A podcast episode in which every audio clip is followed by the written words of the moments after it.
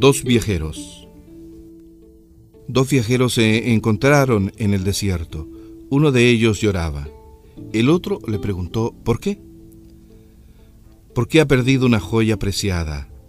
He perdido una joya preciada, contestó el que lloraba.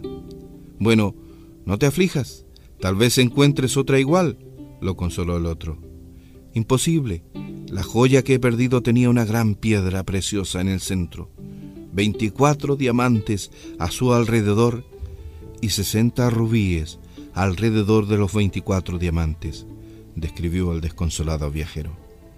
Comprendo tu dolor, pero sin duda que se trata de una joya única. Pero insisto, tal vez encuentres una igual, o al menos parecida. Y el triste viajero le dijo, jamás, porque la joya que he perdido es un día, y un día que se pierde nunca retorna.